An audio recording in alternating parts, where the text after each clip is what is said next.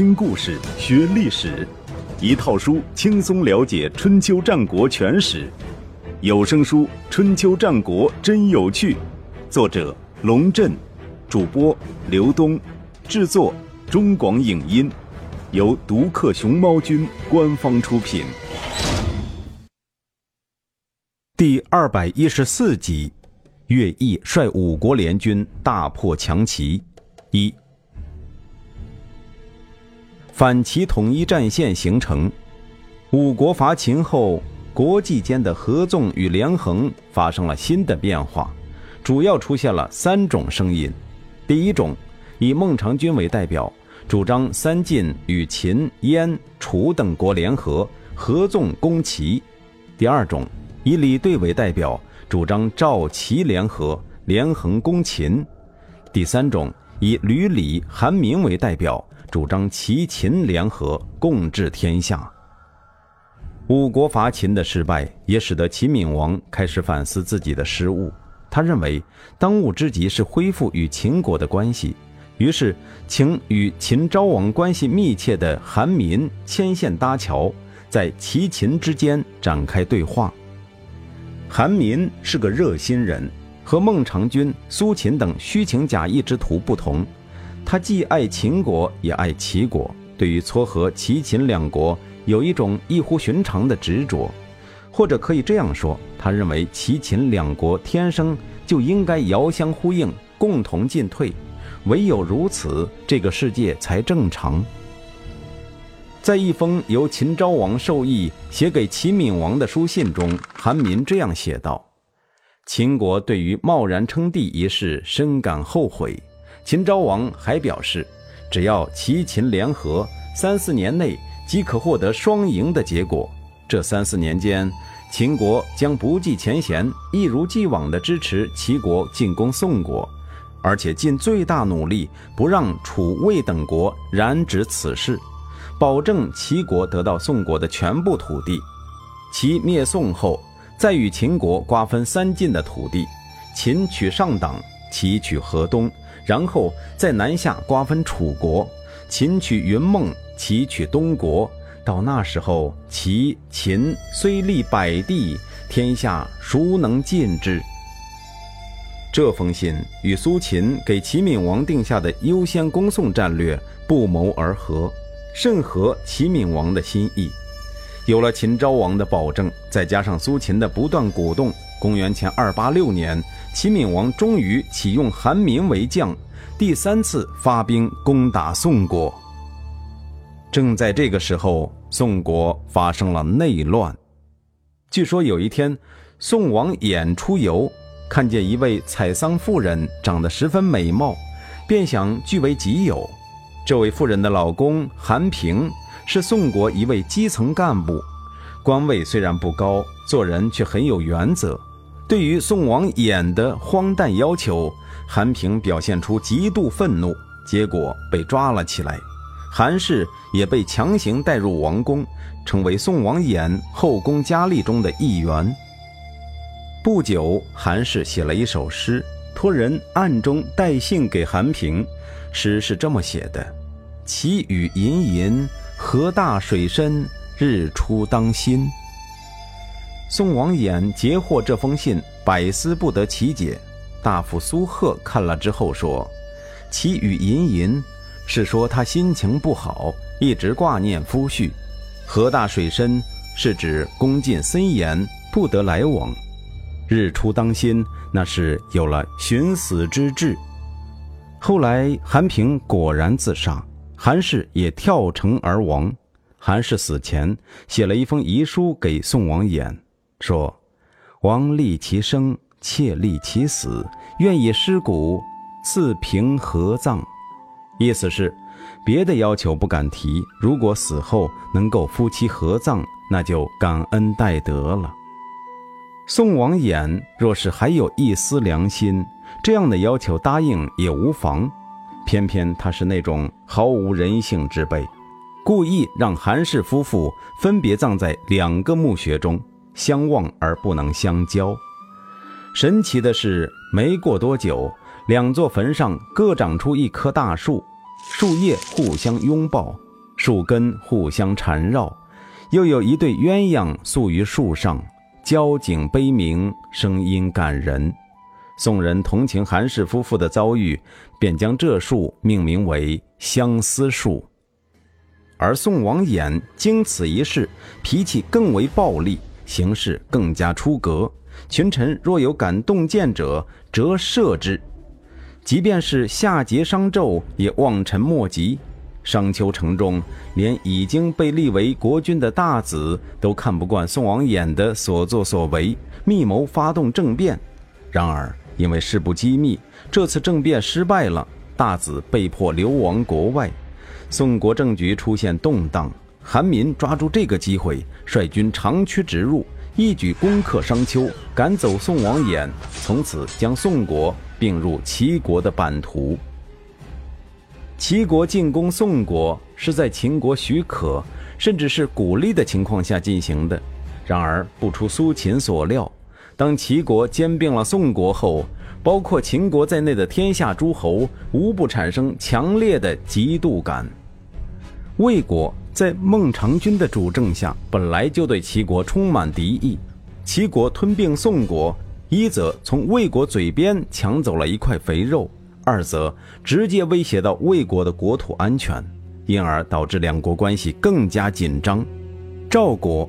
凤阳君李兑是主张与齐国联合的，但是当齐国占领了宋国，又没有兑现将陶地赠予李兑的诺言，李队的风向也变了。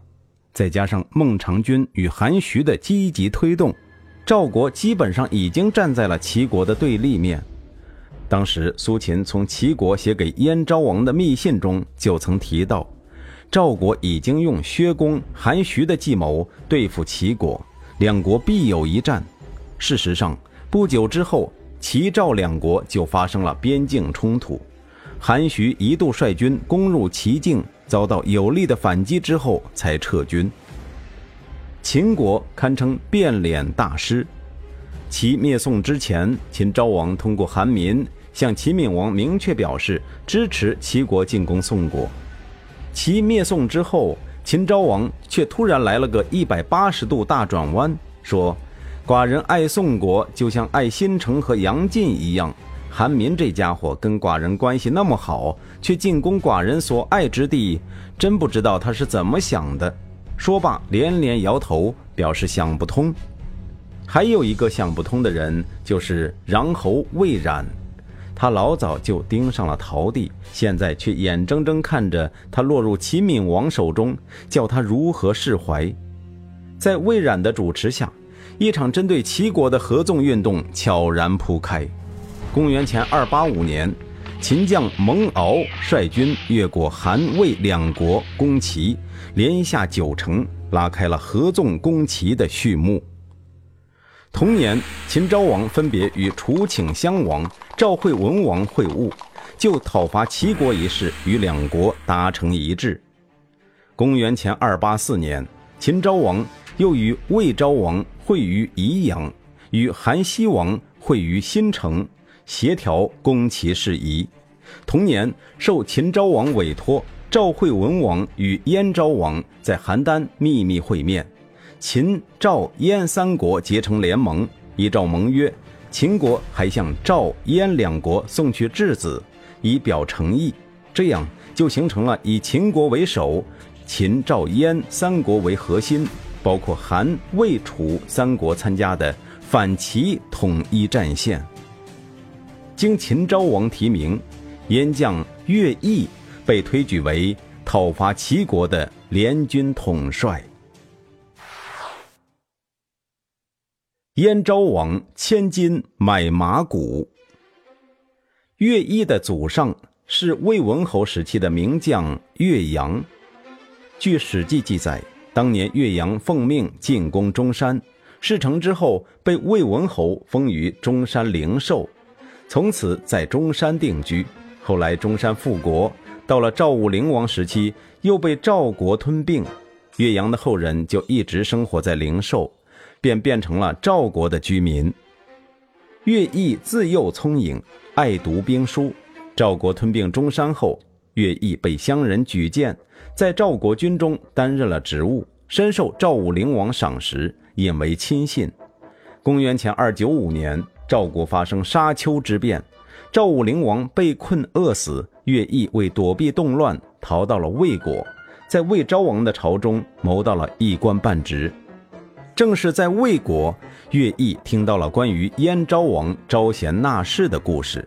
原来，燕昭王自从即位以来，便将向齐国报仇作为首要目标，未尝一日而忘报齐也。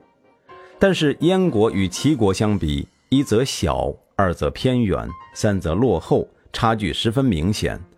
为了使燕国迅速强大起来，燕昭王将人才战略摆在第一位，放下诸侯的架子，广开门路，礼贤下士，不拘一格，招纳天下贤才。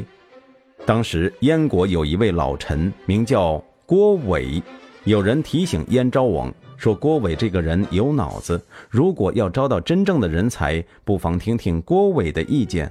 燕昭王便登门拜访郭伟，虚心向他请教。燕昭王说：“齐国趁燕国内乱，发动突然袭击，差点灭亡燕国，这个仇我们一定要报。我希望天下的贤能之士都到燕国来，帮助我们完成这一目标。请问该怎么办？”郭伟说：“您听过千金买骨的故事吗？”燕昭王摇摇头。郭伟说：“古代有位国王想以重金求购千里马，但是经过三年也没有买到。宫里有位仆役主动请缨，带着千金出去寻马。三个月后，果然找到一匹，不过已经死了。仆役便以五百金的价格将死马买回来，向国王复命。”国王一看，气不打一处来，骂道：“我要的是活马，死马有什么用？再说一副马骨头用得着五百斤吗？”仆役说：“用不着，人家想五十斤卖给我，我费了老鼻子劲才讲到五百。啊，为什么不讲到二百五呢？”国王气得跳起来。你想想看。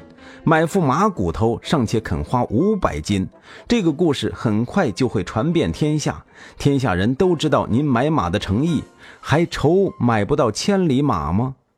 仆役用非常平静的语气消了国王的怒火。